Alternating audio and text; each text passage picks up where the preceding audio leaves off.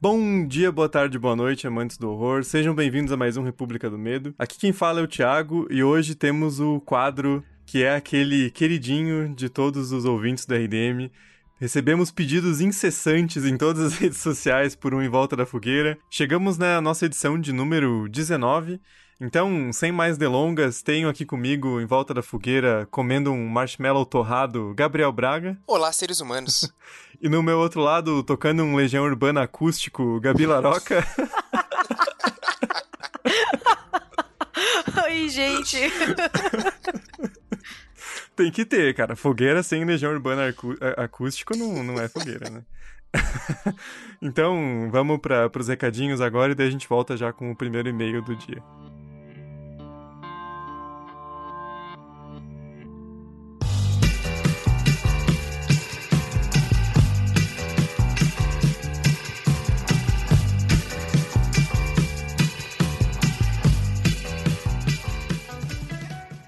Bom, gente, vou começar os recadinhos hoje trazendo mais uma mensagem do Cambly, C-A-M-B-L-Y, que é uma plataforma de ensino personalizado de inglês e é a forma mais completa e eficiente de se aprender o idioma. E a gente sabe da importância do inglês hoje em dia, tanto na vida pessoal quanto profissional é uma ferramenta absolutamente imprescindível para se conectar com o mundo. Então o Cambly está com uma, uma promoção bem bacana que eles passaram para gente para vocês começarem em 2021 com o pé direito, começar com inglês uh, fluente, que é um super desconto Cambly que se vocês usarem o código República47, em caps lock, tudo junto, vocês vão ganhar 47% off em todos os planos anuais. Então, realmente é um super desconto, vale muito a pena, porque o Cambly, além de te conectar com professores do mundo inteiro e ser uma forma super interessante de aprender inglês, também é extremamente fácil. Sério, é, gente, eu usei agora há pouco, vocês vão ouvir um trechinho de uma conversa que eu tive, inclusive. Aí é só você plugar qualquer fone que você tiver ligar a sua webcam, abrir, você tem uma lista enorme de professores online do mundo inteiro. Você pode escolher alguém que você acha que vai te interessar mais a conversa, nível avançado, intermediário, básico, e começar a trocar uma ideia. E é incrível. Eu passei um tempão conversando com o Josh, que é um professor de Londres, e vocês vão ouvir um trechinho da nossa conversa agora. Nice to meet you. I'm Josh. I'm from England, uh, London. What's your name and uh, where are you from? Oh, nice to meet you, Josh. My name is Thiago. I'm from Curitiba, Brazil, and I'm here to learn some English. Pleasure to meet you, Thiago. So today we have some time yeah, to improve your English. What should we do today? Should we have a lesson or more of a free conversation? How can I help you? Let's have a free conversation. I want to ask you a question before we begin. We are in a podcast, so how do you like podcasts? I love podcasts. I listen to them weekly and I listen to them. Um, different different topics I enjoy from football, from movies, and from really popular podcasts such as the Joe Rogan podcast. It depends on uh, the celebrity or who's speaking, but I love to hear different worldviews and different opinions. Oh, that's awesome, man. Como vocês puderam ver, o Josh foi super atencioso. Uh, e todos os professores do Cambly são, eles estão ali para te ajudar. Então você liga a câmera, começa a conversar, eles vão te perguntar o que você precisa, te ajudar, independente do seu nível, do seu objetivo. Então é super fácil, super tranquilo. E você pode se cadastrar hoje mesmo e já começar a usar o Cambly. Tem vários planos que vocês podem fazer e não tem aquela questão de fazer uma matrícula, esperar até março para começar as aulas. Vocês podem fazer e já começar hoje. Então façam um cadastro no Cambly usem o código República47, de novo em Caps Lock, tudo junto, a gente vai deixar na descrição desse episódio, para ganhar 47% de desconto em planos anuais e começar a aprender o inglês em 2021 da forma mais eficiente possível.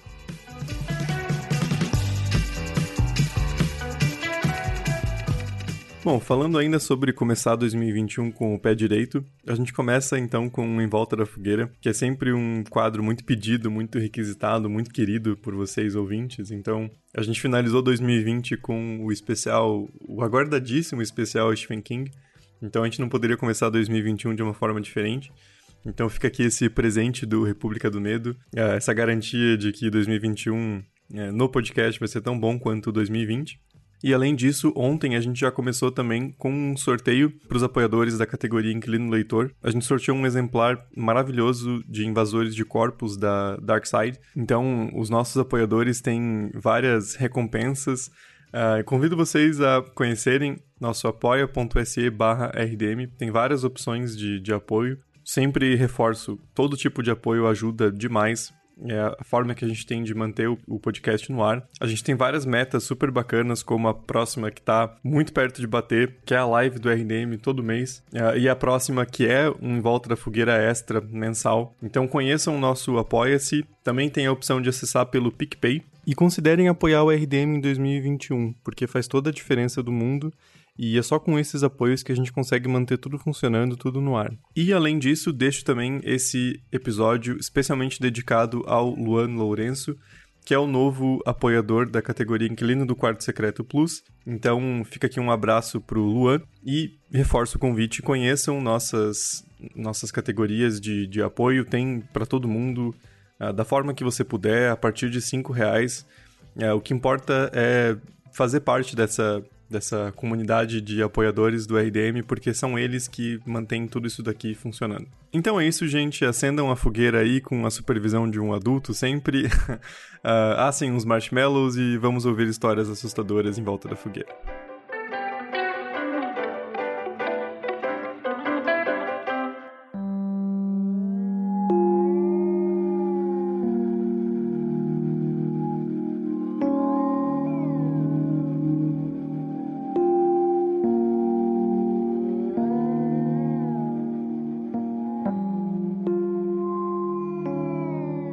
Bom, então vamos começar aqui com um e-mail do Marcos VB. É, se ele pedir para não se identificar, a gente corta depois, mas enfim. e aí, pessoal do RDM, beleza? Comigo tudo ótimo. Gostei que ele já deixou Deixou sinalizado que. Mas o e-mail é antigo, então acho que em 2020 ele não tá tudo ótimo, porque seria meio impossível. Me chamo Marcos, moro no interior de São Paulo e venho aqui contar três histórias, no mínimo curiosas, que me aconteceram na minha infância, sendo duas delas no mesmo quarto. A primeira delas foi quando eu tinha por volta de 4 anos. Morávamos em uma casa não muito grande, de apenas dois quartos. Meu irmão, que era recém-nascido, dormia no quarto com meus pais e eu sozinho em um quarto menor ao lado. Certa noite, lembro-me que não conseguia dormir, estava muito calor e chovendo horrores lá fora. Foi então que luzes vermelhas apareceram em meu quarto. Eram em forma de esferas, e elas formavam imagens no quarto escuro, figuras geométricas e tudo mais. O mais bizarro é que não senti medo algum ao ver isso. Pelo contrário, fiquei encantado a ponto de chamar minha mãe para ela ver tudo aquilo mas é claro que ela não viu nada e me mandou voltar a dormir. é muito coisa de, de, filme, né? Vai ver lá, ah, mãe, cala a boca, moleque. se mexendo? É tua imaginação.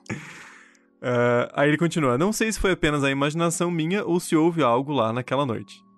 O cara foi visitado pelas esferas do dragão e ele não sabe até agora se ele viu mesmo a parada ou não. e a mãe dele achou que ele estava usando drogas. O segundo acontecimento ocorreu nesse mesmo quarto, quando eu tinha por volta dos 9 anos. Essa antiga casa agora era da minha avó, e eu e meu irmão tínhamos o costume de dormir na casa dela às vezes, de sábado para domingo e como meus tios moravam perto, meus primos sempre vinham nos acompanhar. Bom, estávamos nós quatro indo dormir quando minha avó pega uma boneca velha da minha prima e bota em cima do guarda-roupas que ficava nesse quarto. Como o quarto era pequeno, os quatro colchões tomaram praticamente 100% do chão, sobrando apenas o espaço da porta que se abria para dentro. Sendo assim, fomos dormir.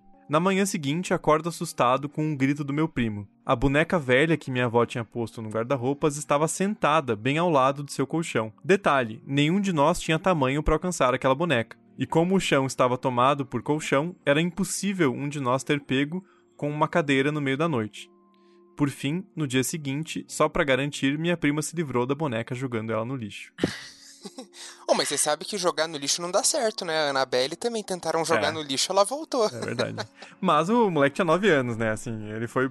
Os primos dele foram muito espertos de, de tentar se livrar da parada. Mas é, é, eu acho que é uma. Só fazendo um comentáriozinho rápido, acho que é, essa é uma experiência que todo mundo se identifica, né? Essa, essa dormida, assim, com na casa da avó, com os primos, aí os quatro, a galera, quatro, cinco pessoas amontoadas no colchão e contando uma, umas histórias para assustar um, um ao outro, né? Aí você acorda, não sabe sabe se alguém tá sacaneando, se aconteceu alguma parada mesmo. É bem, bem tradicional Cara, de infância. É, é uma regra de família, né? Você sempre tem o cuzão que vai assustar todo mundo e a vítima. Eu sempre fui a vítima, entendeu? É, e nas, nas todas as famílias que eu já participei, assim, tipo pai, mãe, essas coisas, eu sempre fui a vítima, a cagona que todo mundo assustava, sabe? Meus primos e primas são todos bem mais velhos, então eu sempre era o, o molequinho que elas gostavam de assustar, assim, porque, né?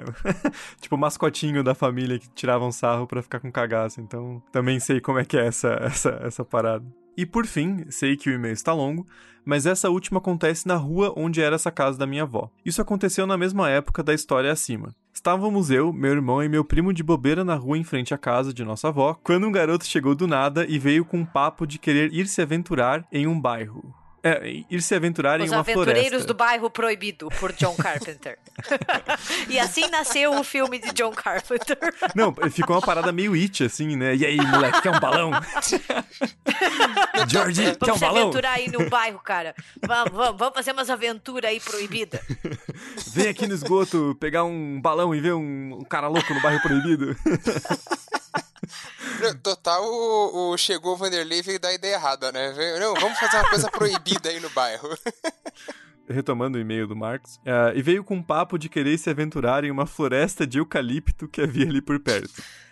Detalhe, nós não conhecíamos esse garoto e nunca havíamos visto ele por ali.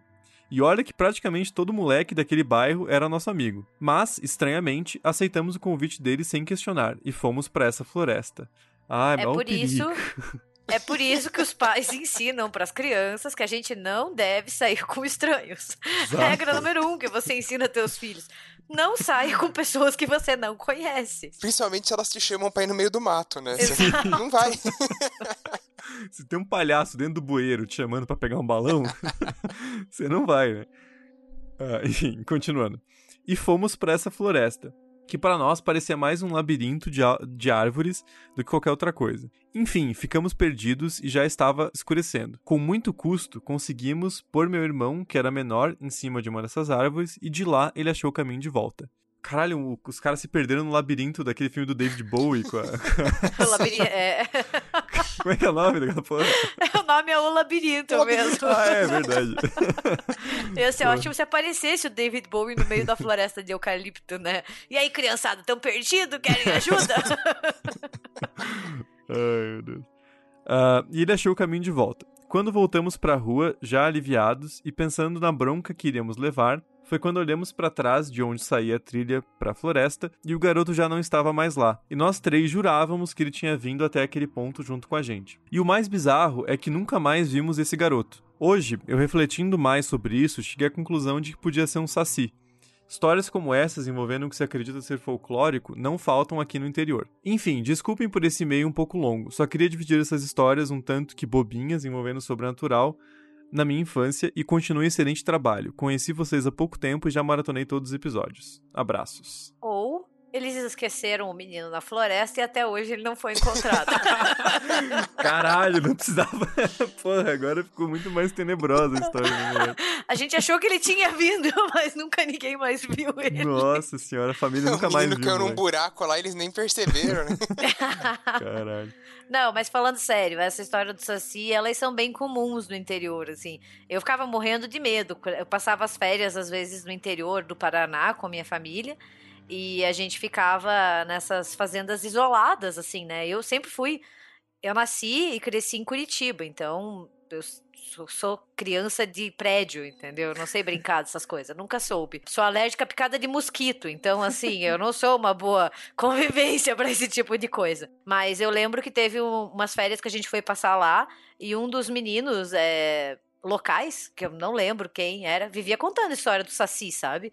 Ah, que o Saci aparecia à noite, que ele batia na tua janela, é, que tinha que tomar cuidado, porque ele podia te sacanear. E eu, como era cagona, ficava morrendo de medo, assim. Tipo, eu, não- eu tinha medo de olhar pela janela, vai que acontecia alguma coisa, entendeu? A gente tem um, um episódio da, da, da fase anterior do RDM, já no finalzinho, episódio 214, que é sobre o folclórico amazônico, que a gente trouxe um, um cara que estudou isso do ponto de vista antropológico. E é bem interessante como essas histórias têm um, um fundo de. um fundo é, pedagógico, assim, né? Que é justamente para avisar as crianças para não irem para uma mata de eucalipto com uma porra do moleque que você nunca viu na vida, né, cara? Sim. Não é uma boa ideia. Né? Então fica o aviso aí, crianças. É porque a gente também, quando, quando a gente consome produtos destinados ao público infantil, o Saci, ele é muito uma criatura amigável, ele prega peças. Mas se você for olhar outras lendas e outras histórias, vai ficando muito mais macabro, Sim. sabe?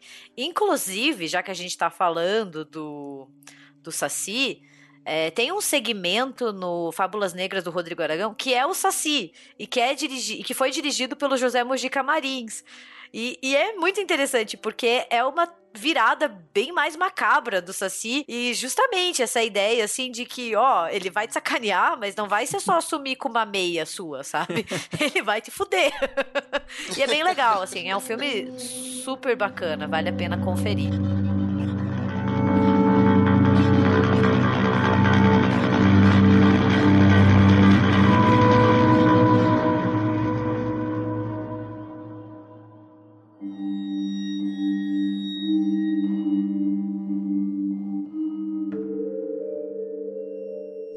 Selecionei um aqui que eu, eu já achei o título de e-mail fantástico, que é Relatos de uma Atormentada. Como a pessoa não se identificou no texto, também não, não vou identificá-la agora na leitura, mas eu só quero dizer que eu achei esse título genial. em volta da fogueira. Oi, galera! E aí, tudo bem? Primeiro queria dizer que eu adoro o trabalho de vocês. Continuem. Vocês fazem minhas idas ao trabalho e à academia mais divertidas. Adoro como vocês lidam com o terror. Ah, muito obrigado, pessoa anônima. Let's get physical, physical. Enfim, eu sempre fui uma pessoa sensitiva. E desde pequena, minha mãe me proibia de assistir filmes de terror, dizendo que eu chamava as coisas ruins. Tenho 24 e muitas histórias. Não sei se são 24 histórias e mais um pouco, ou 24 anos e muitas histórias. Eu, eu presumo que 24 anos, né? Eu também entendi que ela tem 24 anos, mas tudo bem. Se você quiser interpretar pelo fato de que ela tem 24 histórias, também, uma história para cada ano. Mas ela não mandou 24 histórias, ela mandou 1, 2, 3, 4, 5 histórias. Ah. Tem cinco pequenos relatos aqui. O primeiro, meu tio trouxe coisa ruim? Meu tio era usuário de drogas e, após um período morando em outro estado, foi nos visitar. Ele disse que ouviu o capeta falando que ninguém jamais sentiria a falta dele, que ele deveria pegar a mangueira do gás e colocar na boca, e se jogar do terceiro andar. Caramba. Minha mãe, religiosa, começou a repreender essas coisas, e nesse momento ouvimos um barulho muito alto. E fomos atrás do barulho e encontramos minha TV velha no meio do corredor, a cerca de 3 metros de onde ela estava. O mais bizarro é que ela ficava numa prateleira do meu armário de um jeito que estava travada, pois havia uma madeira que prendia a TV. Para vocês terem uma noção, eu não enxergava a tela toda, porque essa madeira pegava uns quatro dedos da, da tela e a TV ela ainda era de tubo. Sem entender nada, a minha mãe começou a rezar e pediu para meu tio ir embora. O segundo relato, atormentada. Quando eu tinha 13 anos, estudava em uma escola de inglês, mais acessível, pois a escola ficava em uma sala cedida por uma igreja. Depois de uns dois meses do início de 2008, comecei a ouvir vozes, ver muitos vultos, ouvi o barulho de água corrente e ficava com muita dor de cabeça. Conversei com minha professora, que dizia só escutar os barulhos. Era como se fossem vozes, muitas, falando ao mesmo tempo. A situação ficou tão bizarra que cheguei a desmaiar e minha mãe decidiu me trocar de escola. Minha madrinha morava pela região e sempre soube dos meus dons, e não me julgava como minha mãe.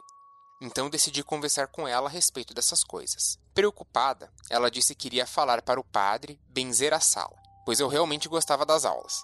É, é nesse momento que você vê a pessoa, ela quer tanto estudar que ela vai expulsar o demônio a pessoa é tão dedicada aos estudos que demônio nenhum vai me impedir de aprender inglês. E eu achei super, super cabível o demônio que, que ataca uma escola de inglês ser poliglota, né?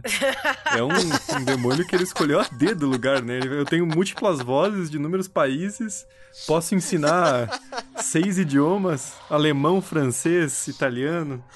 Umas três semanas depois, ela me ligou e disse que eu já poderia voltar. Na conversa com o padre, ele contou que, naquela sala, eram realizados velórios antigamente, e que as almas que não encontravam a luz permaneciam ali. Aprendendo inglês. Aprendendo inglês. Tempos modernos, né? Até Pô, o fantasma se aqui, é, atualiza. Eu tô aqui, não tenho o que fazer, tô preso nesse plano. Vou aprender uma língua nova. Eu faria isso, pelo menos, de ficar sofrendo. Aí o fantasma põe no, põe no LinkedIn dele, né? Proficiência em inglês. Recém-adquirida. É, é um fantasma viajado, né? Porque eu já assombrei casa na Inglaterra, eu já assombrei casa no Japão. Ai, meu Deus. Intercâmbio de assombração, né? Fiquei com o pé atrás de voltar lá. Mas depois da visita do padre, tudo se acalmou. Porém, eu não ia nem no banheiro sozinha, com medo das almas. Prudente! É, eu também, assim, depois que eu descobri isso, eu gostaria de ter uma companhia perto. Foi sábia, sábia decisão. Vai descobrir, não era uma exatamente uma escola, era aula particular, né? Os alunos todos são só os, os fantasmas lá em volta. Plot twist. Bom, vamos pro próximo relato. Dar bebida pro santo? Na época do meu cursinho, eu ia todos os dias para um boteco no qual a galera se reunia. Num dia em especial, todos beberam muito. E ela colocou em caixa alta, então Deve enfatizou. ter sido muito mesmo, então. Deve ter sido muito. Eu comecei a sentir uma dor de cabeça específica, que me indica a presença de algo ruim. Num certo momento, vi um amigo meu jogando um pouco de 51 no chão e falando que era pro santo. É, que é uma prática. É uma, prática comum, né? Que, que tinha. Até hoje, sim, a gente vê mais em interior, né? Mas era uma prática muito comum. Às vezes, quando você vai ler. Sei lá, tipo, Machado de Assis, esses autores do século XIX, você vê o pessoal entrando no bar e jogando uma cachaçinha no, no chão, que seria a, a bebida pro santo, né? Ah, já fiz muito isso. Não, de verdade. 51 na mão, aí eu dava um golão, virava um pouquinho pro santo. É pra você Mas dar você uma tem que virar pro respirada. santo antes, Thiago. Oi? Você tem que dar o primeiro gole pro santo. Você, você vai Não dar o o resto. Que... Puta, Não por é isso que eu fui resto quando você já amaldiçoado, tá então. bêbado e não consegue segurar a garrafa, entendeu?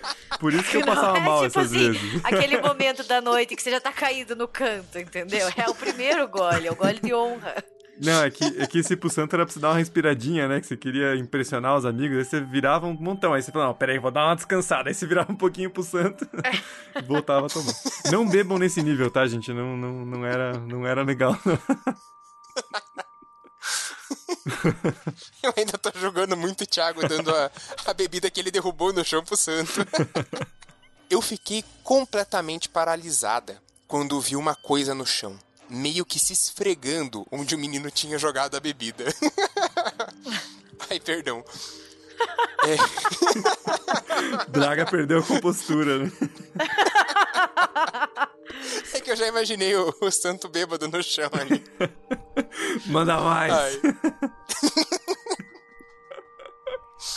Ai, Me senti Esse programa muito vai mal. ser censurado por blasfêmia e ofensa aos santos. Ai, ai. Me senti muito mal e fui embora. Nunca mais colei em botecos com medo de ver a mesma coisa. E sempre impeço alguém que tenha a intenção de fazer isso. Bom, nunca mais foi em boteco. É um, é um, um, um santo ou um, um demônio aí Não, E o moralista. inacreditável é que ela nunca mais foi em boteco antes de entrar na faculdade, porque ela falou que esse relato foi no ano do cursinho dela, entendeu? Tipo, é impossível você for pra faculdade e não entrar no boteco. Nossa. No começo a gente ia mais pro boteco do que pra aula. velho. Tava quase chamando o professor já pra dar uma. Chega mais aí. Bom, próximo relato. Em briga de marido e mulher, só o encosto mete a colher. Gostei do título. Títulos muito originais. Muito originais. Um dia estávamos eu e mais uns 15 amigos na casa de um deles. Bebemos. Ah, bom, ela, ela parou de beber no, no boteco. Sabe, Pedimos porque beber com- em casa sempre é mais seguro. Muito mais seguro. Pedimos comida e lá pelas duas e pouco da manhã, quase todos foram embora. Ficamos eu e mais quatro amigos. Um casal deles estava discutindo quando a menina foi tomada por uma raiva fora do normal. Ela se levantou do sofá, quebrou um copo, andou sobre os cacos, não se cortou, pegou a chave do carro e saiu. Meu amigo, noivo dela, foi atrás, porque ela não teria condições de dirigir naquele momento. Quando voltara, olha só, usando um, pretérito mais que perfeito. Uhum. Esse é texto que dá gosto de ler. Alto nível. Quando voltara, uns três minutos depois, ela estava calma, como se nada tivesse acontecido, e eu meio que comecei a incorporar. Não sei explicar bem, só sentia muita dor de cabeça, raiva, minha garganta se fechou e não conseguia falar. A única coisa que saía era um rosnado. Todos ficaram assustados, inclusive eu. Fui levada para casa onde tudo passou. Só minha voz que não voltou. Fiquei cerca de três horas sem conseguir falar de novo. Foi extremamente assustador e até hoje não sabemos o que aconteceu. Eu, eu adorei o jeito como terminou. Porra. e o último. Esse aqui tá ótimo. Motel mal assombrado. Eu adoro o Braga, ele já, ele já, não, isso aqui tá bom, entendeu? Parece aquele, aquele tiozão que fala assim, experimenta, filho, isso aqui tá bom, entendeu? Pode comer. Sabe o que eu tô desconfiando? Que ele escreveu sob um pseudônimo. Aí ele tá pra ele mesmo ali, numa masturbação intelectual, assim, nossa, porra, é muito verdade. bem escrito esse texto. Nunca mais pisou no bar, é verdade. É, o Braga, o Braga já foi outra pessoa, já. ai, ai. Bom, o motel mal assombrado. Certo dia, eu e minha ex fomos a um motel, no qual as duas ficaram desconfortáveis. Tínhamos a impressão que alguém ia entrar e nos matar. Era bizarro. Ficamos por uma hora e fomos credo. embora. Você vai para transar e fica com a sensação de que você vai ser morto, credo? Que horror! Aí dá um, uma câmera externa, assim, Bates Motel, né? Mas, cara, olha, o, assim, o relato tá, tá de boas ainda, tá tudo normal. Uhum. Dias depois, pesquisando, descobri que um homem matou uma prostituta naquele motel e ela só foi achada três dias depois, embaixo da cama. Fiquei alguns anos sem ir em um motel. Obrigada por terem lido, desculpe o e-mail grande, desejo sucesso para vocês e caso gostem, posso enviar outros relatos. Beijões. Acho que pode enviar outros relatos. Com que, certeza. Principalmente esse último plot twist foi bastante pesado. Nossa, com certeza. Nem, nem, nem dá muito para fazer piada, né? Porque. Não, pô, sem suar de mau gosto, assim. É. Pesou, pesou. pesou o clima. Sim.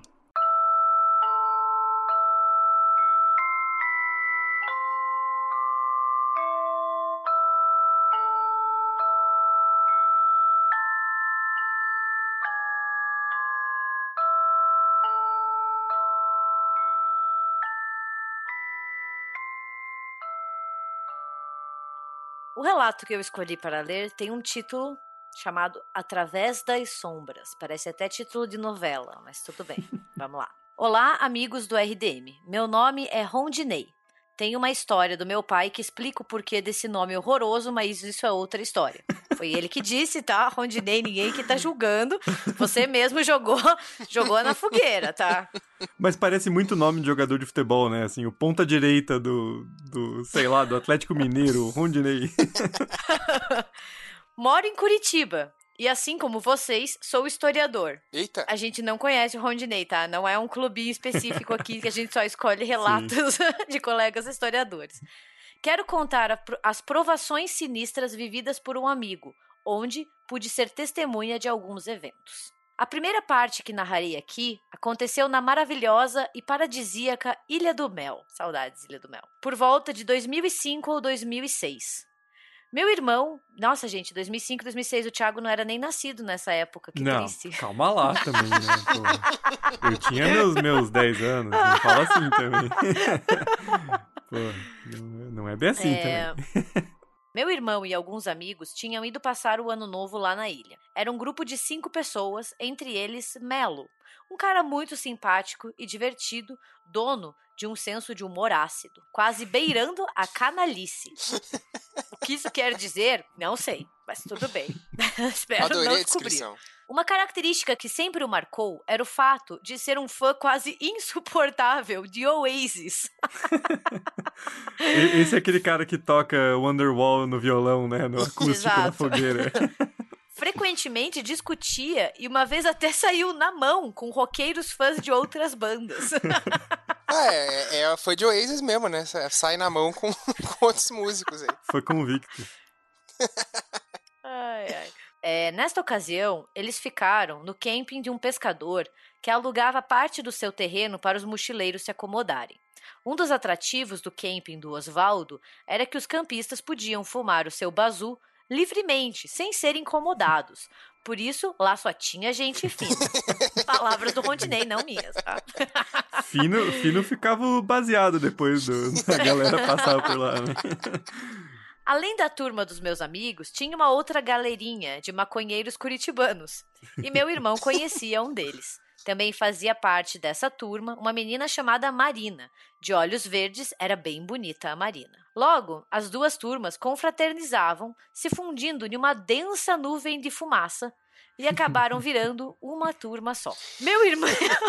Desculpa. Aí eles compraram uma, uma Kombi, adotaram um cachorro Meu e começaram irmão, a Rondinelli. caçar mistérios. Meu irmão, Rondinelli, somos gêmeos, por isso ele também tem um nome horroroso. É, é muito dupla sertaneja, Rondinei e Rondinelli.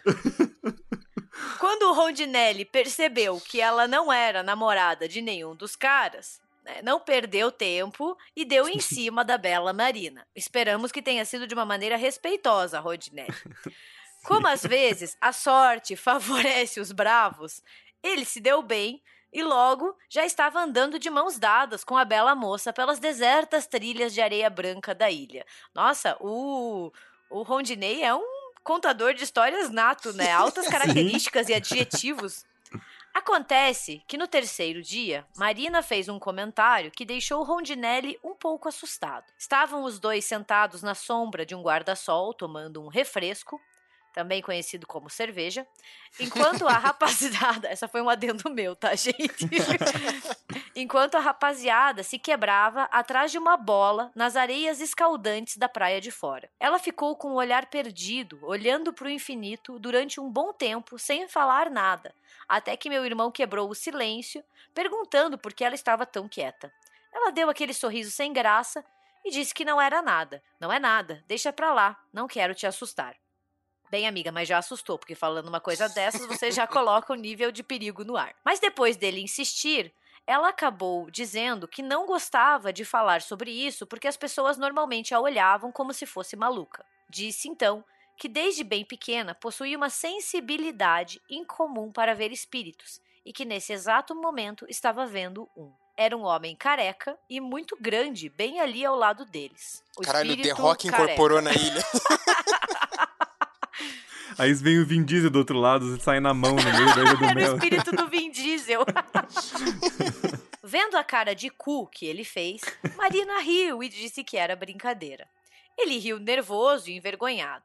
Depois, ela ficou séria de novo e disse que a parte do careca grande era brincadeira, mas que ela realmente tinha esse dom de ver espíritos e que via uma coisa muito perturbadora no nosso amigo Melo, o canalha. Só para recordar, para quem já esqueceu, o Melo é o que tem o senso de humor canalha. Toda vez que olho para esse seu amigo, vejo sete sombras que estão sempre acompanhando ele para todo lugar que ele vai. Rondinelli fez a mesma cara de cu que tinha feito antes. Então, ela pediu para que ele não comentasse nada com o Melo, porque se ele não soubesse lidar com a situação, ia acabar pirando. Ele prometeu que não contaria nada, e não contou. Por uma Ah. semana. Sabia. Cara, o, o, o Rondinei é muito storyteller, né? Assim, eu tô vidrado aqui, tipo, Ele caralho, facilita Gabi, bastante a nossa conta vida. logo! conta logo! Passados alguns dias, estavam os dois na casa do Melo, vendo clipes do Oasis. Por que não? Eu assistia clipes do Backstreet Boys com as minhas amigas, mas tudo bem. Quando surgiu o assunto da bela Marina da Ilha do Mel. Então, Rondinelli acabou contando o que ela havia lhe dito. Ela tinha razão ao pedir para ele não comentar nada com o Melo, porque ele pirou mesmo. No mesmo dia, Rondinelli teve que levá-lo na casa da menina para que ela explicasse que diabos era isso que ela havia visto nele. Quando viu os dois parados em seu portão, Marina já imaginou do que se tratava essa inesperada visita. Ela negou tudo, disse que estava pregando uma peça no meu irmão, que era tudo brincadeira, que ele não devia se preocupar, que foi só isso, uma brincadeira. Demorou para conseguir convencê-lo que não havia motivos para se preocupar. No fim, ele acabou fingindo que engoliu a explicação da menina e foram embora. Acontece que, mais ou menos um ano depois deste episódio, fomos acampar numa chácara de um amigo. Fomos eu, ele e duas garotas. Era um lugar bem isolado, mas que tinha alguns confortos, como um belo chalé com um lago e uma churrasqueira, coberta com água encanada e luz elétrica. Porém, não podemos ficar no chalé, então ficamos acampados perto da churrasqueira. Vocês não podem ficar no chalé, se contentem com a churrasqueira aí, tá? Não, o chalé é maravilhoso aí, tinha luz elétrica, tudo, mas foda-se, a gente não pôde ficar. Dormir no chão mesmo, com mosquito.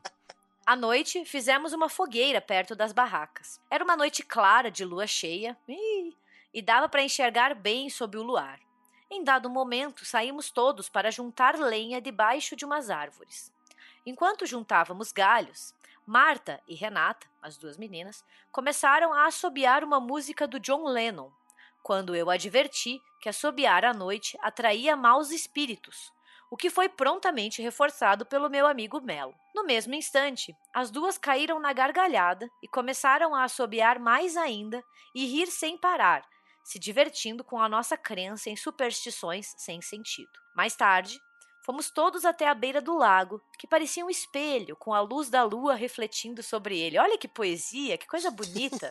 Sensacional. Enquanto eu estava enrolando um cigarrinho daqueles, as meninas tagarelavam alegremente, bebendo e rindo, até que Marta olhou para o rosto sério e perturbado de Melo, que em silêncio, com os olhos esbugalhados, olhava para um ponto fixo na beira do lago. O que foi, Melo? Que cara é essa?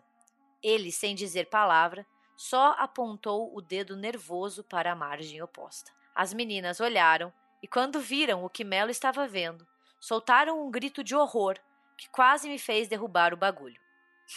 Eu gosto engraçado que ele se lembra que ele quase derrubou o bagulho, entendeu? E literalmente, né? É era o bagulho original, né? Não era nem expressão. Né? Tomei um baita susto e também olhei para o lugar que Melo apontava. Então eu também vi. É difícil explicar o que era aquilo, mas estava ali, bem perto da gente. Parecia uma sombra de um homem muito alto, mas era como se fosse uma espiral de fumaça preta, muito parecido com aquilo que assombrava a família do filme A Casa das Almas Perdidas. Referência Nossa. cinematográfica no relato. A, a coluna de fumaça eu sei de onde estava vindo. a sombra pairava sobre o lago, flutuando lentamente em nossa direção. Todo mundo saiu correndo em desabalada carreira. Ao chegarmos esbaforidos à fogueira, cogitamos a ideia de pegar tudo e ir embora. Mas como eu era o único que dirigia e já tinha bebido muito, concordamos que seria melhor todo mundo se acalmar e não pegar a estrada com um motorista bêbado. Parabéns pela responsabilidade. Consciente. Lembro que naquela noite ninguém conseguiu pregar o olho. Ficamos em volta da fogueira o resto da noite, alimentando o fogo e tecendo as mais diversas teorias sobre o que tínhamos presenciado. Às vezes, ouvíamos algum barulho no mato ou uma coruja piando e todo mundo ficava com o cu na mão. Melo não comentou nada sobre a visão de Marina. Então, eu também não toquei no assunto, porque acho que ele não queria que Marta soubesse, pois isso com certeza iria afastar a garota. É, eu só vou ressaltar que é um narrador muito versátil, porque ele vai e usa umas descrições da lua e de repente ele solta um tava com o cu na mão. Adorei o, o quão eclético ele é na, na sua narrativa. o resto da noite foi tenso, mas com exceção de alguns ruídos vindos da mata, nada de mais grave aconteceu e de manhã voltamos para casa. Quando contamos nossa horripilante aventura para alguns amigos, eles fizeram troça, dizendo que tínhamos bebido e fumado demais e que queriam ir lá para ver o tal fantasma também. Tanto que algum tempo depois voltamos lá com nossos amigos, menos o Melo, que estava bastante recluso na época. Tinha perdido o emprego a garota e passava por uma fase bastante difícil, e por isso não foi. Entretanto, para a decepção do pessoal, dessa vez não aconteceu nada fora do normal. Todos ficaram assobiando e invocando os espíritos, mas nenhum deles teve a consideração de responder. Depois disso, outros eventos desconcertantes continuaram a acontecer na vida desse meu amigo, mas isso são outras histórias que não cabem neste relato. Ou seja, o Rondinei, além de ser um ótimo narrador, ele também faz o fique ligado para a continuação deste filme. Então é isso, amigos. Obrigado pelo espaço e continuem com um ótimo trabalho. Aquele abraço, Rondinei. Queremos uma parte 2, por favor, porque agora a gente tá curioso. É, agora a gente quer saber mais do Melo. Manda aí pra gente saber. Eu gostei que o Rondinei, ele, ele corresponde bem àquela típica piada de tiozão quando descobre que você fez história, né? Que olha para você bem sério e fala: Ah, então conta uma história aí para mim. e o Rondinei realmente sabe contar uma história, então ele pode. Sabe. O tiozão manda uma dessa e ele começa a falar de baseado, Ilha do Mel. Acho que é uma boa, uma boa pegada, assim.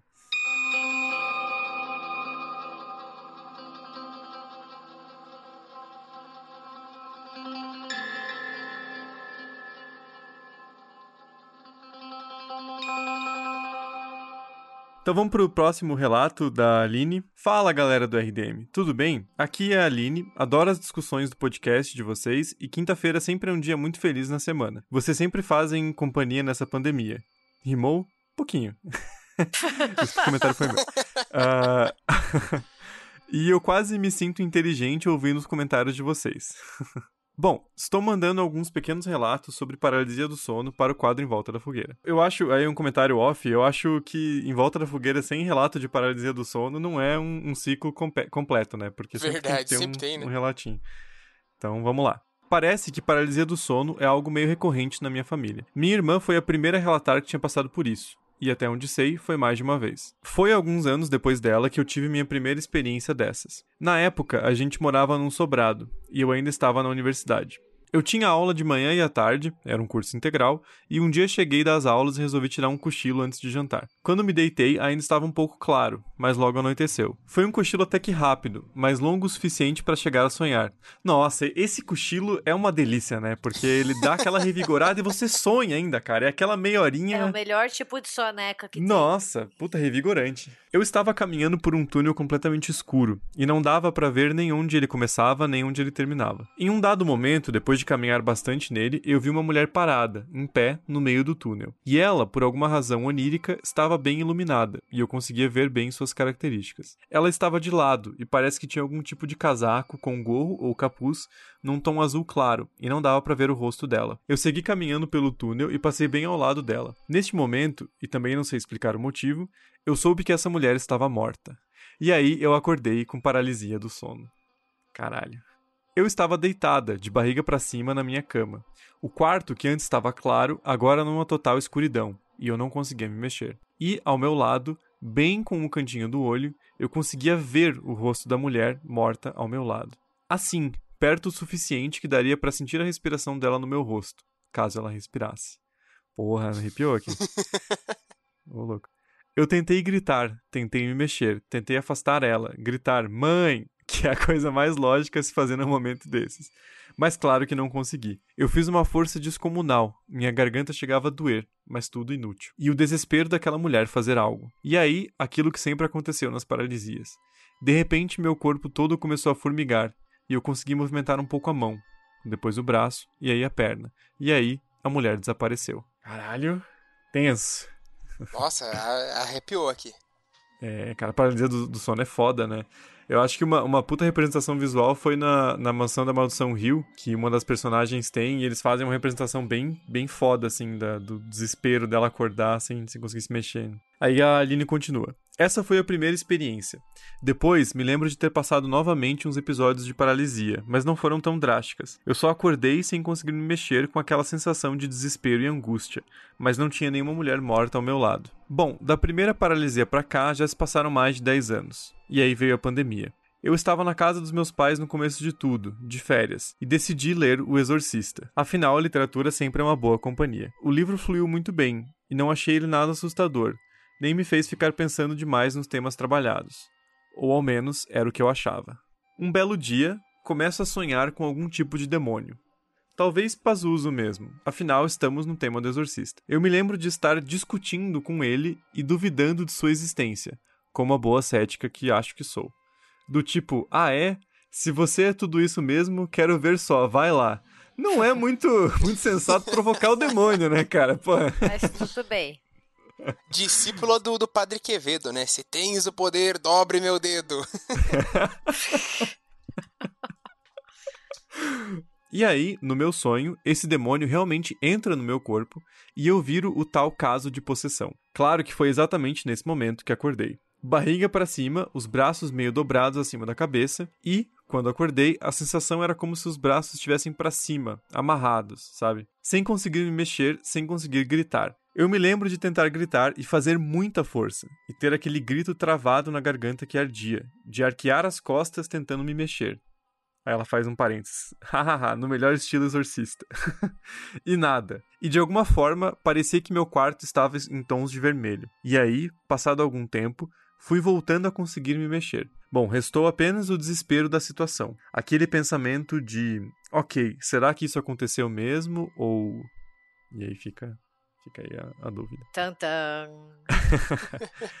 Acontece que esse desgraçado desse demônio, em caps lock, demônio, decidiu que ia me possuir de novo. Eu já tinha voltado para minha cidade, mais ou menos um mês depois, e novamente sonhei com tudo muito parecido. Basicamente, o mesmo demônio voltou só para me mostrar que não só pode fazer uma vez, mas duas ou quantas ele quiser. As sensações parecidas, a vontade de gritar sem conseguir, as costas arqueando na tentativa de me livrar do que quer que estivesse acontecendo, mas tudo em vão. E passados alguns minutos, de novo volto a ter controle do corpo. Me escondo embaixo das cobertas para me proteger e passo o resto da noite sem dormir. Só sei que dessa vez, depois de amanhecer, eu pensei: ok, senhor demônio, já me convenceu, você ganhou, não duvido mais. Coincidência ou não, não tive mais paralisia do sono depois disso. É isso, gente. Desculpem pelo e-mail longo. Espero que possam aproveitar algo do relato. Um grande abraço, Aline. Caraca, Ó, fechei o cu bicho. nesse relato, hein? Eu só tenho uma, uma trocação com, com o demônio aí de, de longo prazo. Caramba. É, foi duvidar do, do demônio. Ele mostrou a que Isso. É, Várias galera, vezes. não, não duvida de, de demônio. Ainda mais se o demônio aparece, vocês não duvidam que ele existe, não.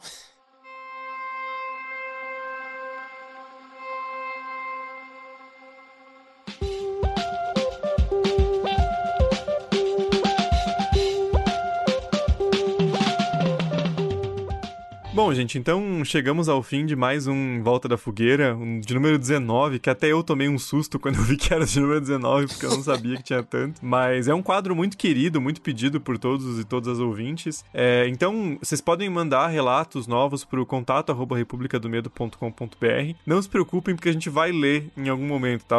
Por exemplo, o primeiro e-mail que eu li de, de hoje, ele foi um e-mail mandado no final de 2018. Então, assim, a gente tarda, mas a gente lê em algum ponto. Ele fica lá guardadinho numa pasta e uma hora a gente chega nele. Não se preocupem, Sim. pode mandar que a gente lê. E também eu lembro vocês que o Em Volta da Fogueira, como eu disse, é um quadro extremamente querido do RDM. Então, nossa próxima meta do Apoia-se, que vocês podem ver lá em apoia.se barra RDM, é de fato o Em Volta da Fogueira extra por mês.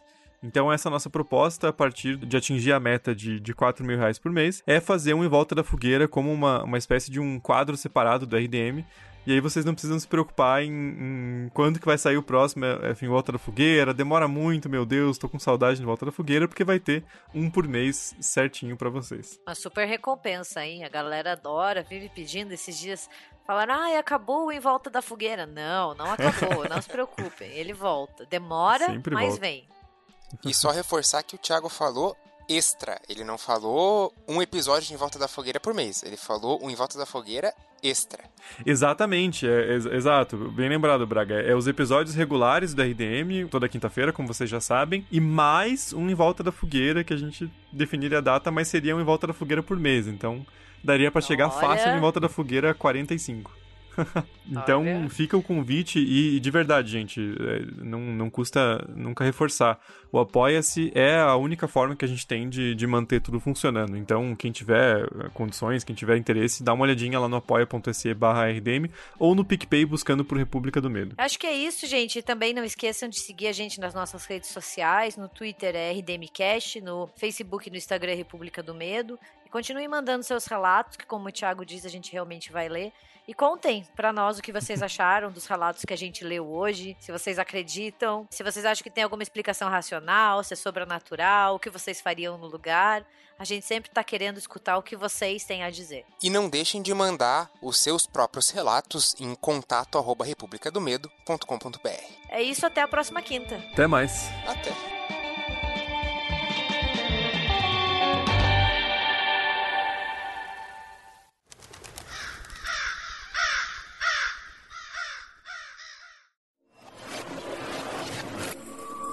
Este programa foi editado por Ilha Flutuante.